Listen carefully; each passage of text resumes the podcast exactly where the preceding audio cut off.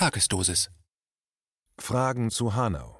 Der Code 18 erfährt eine weitere Bedeutung. Und wie funktioniert ein kommunales Frühwarnsystem gegen Rechtsterrorismus? Ein Kommentar von Bernhard Leuen. Zwei herausragende Geschehnisse prägen das junge Jahr. Beide vereint die daraus sich weiter vertiefende Spaltung der Gesellschaft dieses Landes. Das Wort der Stunde für viele Menschen. Warum? Warum so viel Hass? Warum so viel Missdeutung? Warum so differente Betrachtungen von gesellschaftlichen Prozessen und Begebenheiten? Warum so viele Ungereimtheiten? Nach der politischen Eruption aufgrund der Wahlen in Thüringen nun das Ereignis der Einschnitt in Hanau. Elf Menschen kamen zu Tode. Für sehr viele Betrachter scheint die Sachlage schnell und final geklärt. Für manche bleiben offene Fragen. Seitens der Politik gibt man sich variabel schockiert, vordergründig emotional ergriffen, nicht verwundert, aber doch beeindruckt. Wieder mal spielen die Medien bei der Definition der Sachlage die führende und treibende Rolle. Am Tag nach den Morden sendete das ZDF im Rahmen des Formats Markus Lanz 1,32 Millionen Zuschauer ein sehr exemplarisches Beispiel. Es wurden geladen ein Investigativjournalist und Extremismusexperte, eine Forensikerin, ein Kriminalkommissar, ein grünen Politiker mit Migrationshintergrund und, wichtig, ein Experte für die Themen Desinformation, Fake News und Rechtsextremismus. Zitat der Psychiaterin Nala Saimeh aus der Sendung vom 20.02. Es ist eine rassistisch-politisch motivierte Tat im Sinne einer Gewalttat im öffentlichen Raum. Ich würde jetzt bewusst nicht Terror sagen. Es ist sicher als Terror gemeint, aber nicht alles, was so gemeint ist, ist es ja dann auch. Es ist eine extremistisch motivierte Tat, Gewalttat, im öffentlichen Raum durch eine komplex schwer gestörte Persönlichkeit. Zitat Ende. Der platzierte Gast neben ihr, der Chef des Bundes deutscher Kriminalbeamter Sebastian Fiedler, sah sich gezwungen, unmittelbar die Analyse über den vermeintlichen Täter zu erweitern. Zitat bei der wir aber ziemlich sicher hinterher feststellen werden, dass er die nicht wirklich autark für sich alleine betrieben hat, ich wäre sehr verwundert, wenn diese Radikalisierung ohne Außenkontakte stattgefunden hätte und wenn sie sich nicht in irgendwelchen Foren hochgeschaukelt hätte mit anderen Personen. Zitat Ende. Man möchte ihn spontan fragen, warum diese Ergänzung seitens eines leitenden Polizisten. Weiß er mehr, als er andeutet? Erfahrungswerte? Hat er Informationen, die dem Deep State zuzuordnen wären? Deep State? Zum Glück sitzt Patrick Gensing von der ARD-Tagesschau-Redaktion Faktenfinder einen Platz weiter. Zitat Markus Lanz: Können Sie das nochmal erklären? Dieses Deep State, also tiefer Staat, ist das die Idee sozusagen eines zweiten Staates im Staat oder was ist das? Patrick Gensing: Das ist eine Idee, die sich quasi in allen Verschwörungstheorien findet, die sich strukturell verbindet die Idee dahinter ist ein tief antisemitisches Denken, also diese Verschwörungstheorie geht immer von geheimen Kräften im Hintergrund aus, und das ist eben klassisch antisemitische Verschwörungstheorie. Zitat Ende. Dem Mord an den neun Hanauer Bürgern und Bürgerinnen am 19.02., neben dem vermeintlichen Attentäter und seiner Mutter, wird ein rechtsterroristischer Beweggrund seitens des vermeintlichen Schützen zugeordnet. Breite Kreise sind sich über die entsprechende Berichterstattung der letzten Tage sicher, dass der tot aufgefundene Tobias R. der Mörder sein muss.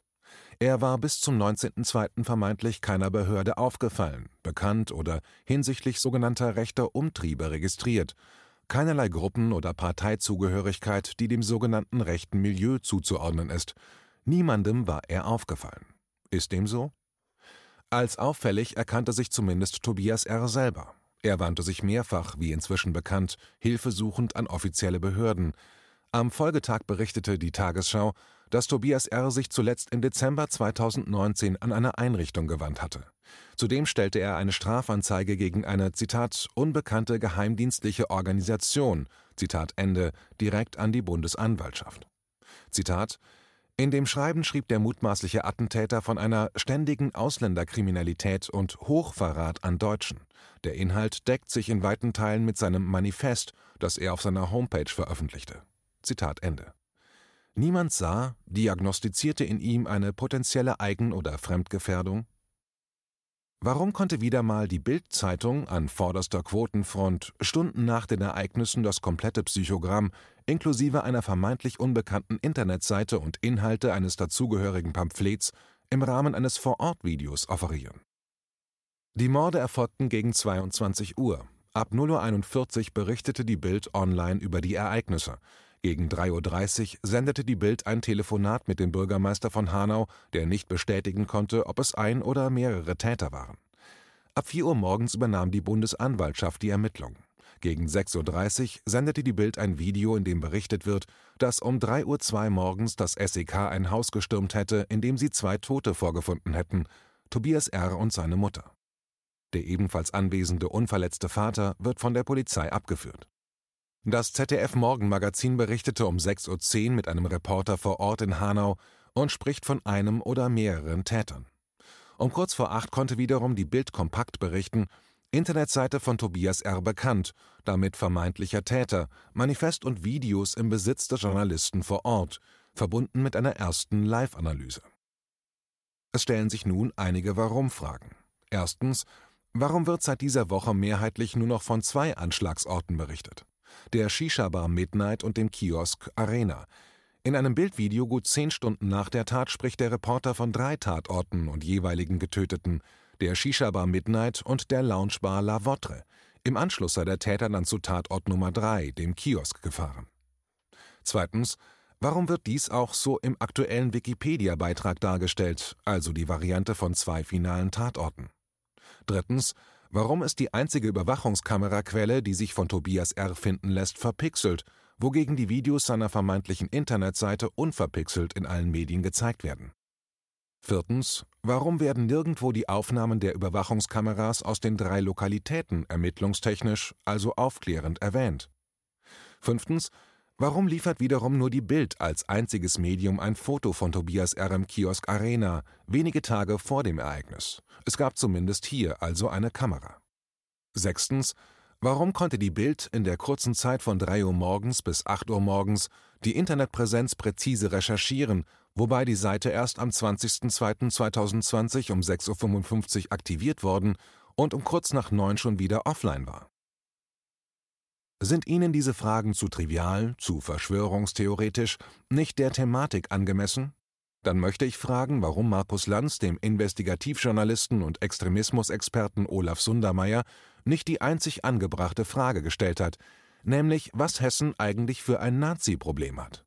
Wieso Hessen, fragen Sie. Dieses Problem ist doch nur in den fünf neuen Ländern vorzufinden. Nicht ganz. Zuerst der Blick nach Hessen.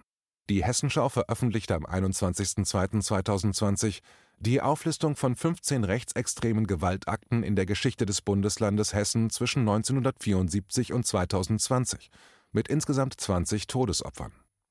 Hessens Ministerpräsident Bouffier durfte unkommentiert in der Monitorsendung vom 20.02. Folgendes in die Kamera heucheln. Zitat Jetzt ist zuerst einmal die Stunde schlicht und ergreifend des Innehaltens. Zitat Ende. Georg Restle behauptete in der gleichen Sendung, dass die AfD in Thüringen dem Terroristen aus Hanau den Weg bereitet hätte. Warum formuliert ein Journalist so etwas, wo er es definitiv doch besser wissen sollte? Dass Herr Bouffier innehalten will, hat andere Gründe. Er muss sich überlegen, wie er weiterhin Hessen-Waren rechtfertigen will. Hessen-Waren ist eine App, die das Bundesland Hessen seit November 2019 zum Download anbietet. Wozu? Zitat die neue Gratis-App des Landes bietet neben den bewährten Alarmierungen vor unerwarteten Gefahrensituationen, Bombenfunde, Großbrände mit Gefahrenstoffreizung, Unwetterwarnungen, terroristischen Anschlägen und mehr weitere wichtige neue Alarmierungsfunktionen. Zitat Ende. Was die User der App sich noch so auf das Mobilgerät geladen haben, weiß nur der Anbieter, das Land Hessen. Die Dienstherren haben sich, zur Erinnerung, 2018 das Überwachungspaket der US-Firma Palantir mit dem passenden Namen Gotham zugelegt. Zitat Hessische Polizisten werden im Umgang mit Software des US-Unternehmens Palantir geschult, um gezielter gegen islamistischen Terrorismus und organisierte Kriminalität vorzugehen. Zitat Ende. Ob in dem Servicepaket auch die CD-ROM für rechtsradikalen Terrorismus dabei war, wird Volker Bouffier nach dem Innehalten etwaig vermelden. Sein Innenminister Beuth teilte schon mal aufgrund der Ereignisse in Hanau mit, Zitat, Jetzt werden wir dieses Angebot erweitern und ein kommunales Frühwarnsystem entwickeln. Jeder soll sich jederzeit per App daran beteiligen können. Einen besonderen Fokus werden wir dabei auf Extremismus legen. Wer dann eine Hakenkreuzschmiererei auf dem Spielplatz sieht, kann das sofort als Handyfoto an die Meldestelle schicken. Wir haben schon mehrere Kommunen, die mitmachen wollen. Der Hanauer Oberbürgermeister Klaus Kaminski hat uns schon seine Unterstützung zugesagt. Zitat Ende. Wäre es nicht so traurig. Am 15.10.2019 meldete die Tagesschau, dass es aktuell in Deutschland 43 Gefährder aus dem rechten Spektrum gäbe. Seit Hanau wissen wir, es müssen 44 gewesen sein, da Tobias R. vermeintlich nicht bekannt war. Was passiert nun mit den anderen 43? Sie werden weiter beobachtet. Es wird sich in den nächsten Wochen zeigen, warum Tobias R. vorgeblich nicht beobachtet wurde, obwohl er alles getan hat, um auf sich aufmerksam zu machen. Am 15.02.2020 verkündete die Zeit, Zitat, Zwölf mutmaßliche Rechtsterroristen sitzen in Untersuchungshaft. Die Terrorzelle soll Anschläge auf Politiker, Asylbewerber und Muslime geplant haben, um die Gesellschaftsordnung der Bundesrepublik ins Wanken zu bringen. Zitat Ende. Geht doch, aber Zelle? Heißt das, alle aus einem Bundesland, etwa ich einer Region im Osten stammend? Nicht ganz. Die Köpfe saßen in Bayern, NRW und Baden-Württemberg. Helfer fanden sich in Rheinland-Pfalz und, Gott sei Dank, auch Sachsen-Anhalt. Wie generell in diesem Land seitens der Politik mit der Gefahr von rechts am Beispiel der jüngsten Terrorzelle umgegangen wird, zeigt eine aktuelle WDR-Dokumentation. Zitat der WDR konnte mit einem Informanten aus dem behördlichen Umfeld sprechen. Bei dem Gespräch ging es vor allem um die Aktivitäten des V-Manns, der bei dem Treffen in Minden dabei war. Mehrere Monate hatte er dem Verfassungsschutz bereits Informationen geliefert und gilt dort offenbar als glaubwürdig. Zitat Ende. Etwas forscher formuliert, alles beim Alten, alles wie gehabt.